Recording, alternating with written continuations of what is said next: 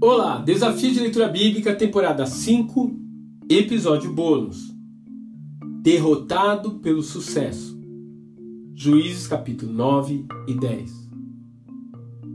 Após obter sua grandiosa vitória, Gideão começa a ter algumas atitudes estranhas. Em primeiro lugar, ele vai até Penuel e Sucote se vinga de forma violenta dos anciãos daquela cidade uma vez que eles lhe haviam recusado suprimento, bem na ocasião que passou por ali no encalço dos reis midianitas. Após isso, ele recusa a proposta de ser rei sobre Israel, demonstrando uma aparente integridade. Porém, após declinar desse direito, ele resolve fazer uma estola sacerdotal com o ouro do despojo da batalha, que acabou virando uma espécie de oráculo e acabou se tornando um objeto de idolatria.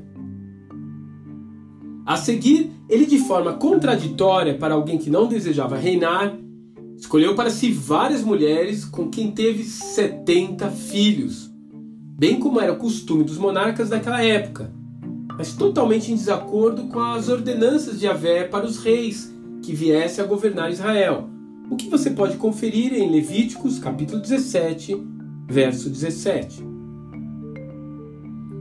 Também, curiosamente, uma concubina sua deu à luz a um menino que recebeu o nome de Abimeleque, cujo significado literal é Meu pai é rei.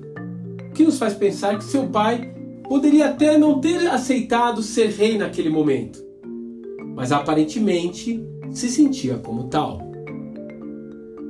Esse filho de Gideão, talvez esquecido pelos demais membros da família e, dominado por um sentimento gigantesco de rejeição, manda executar todos os seus irmãos e passa a ser um rei local que governou a região com imensa crueldade. Executou muitas pessoas inocentes, mas acabou sofrendo um traumatismo craniano pelas mãos de uma mulher, que lhe foi fatal. O que você pode conferir no capítulo 9. Bem, não é minha intenção desmerecer o ato de fé e o importante papel de Gideão ao libertar Israel. Mas até ele, em dado momento, teve dificuldade em saber qual caminho deveria tomar. O fato é que o sucesso e a notoriedade distorcem as nossas percepções. Começamos a ver as coisas fora da perspectiva real, isso se aplica inclusive ao conceito que temos de nós mesmos. Nos sentimos donos de todas as respostas certas.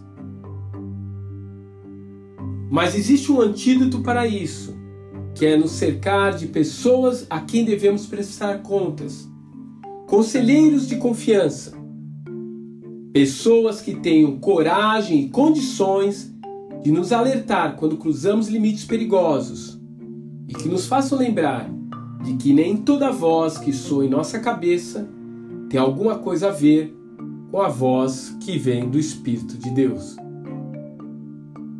Que Deus te abençoe e até amanhã.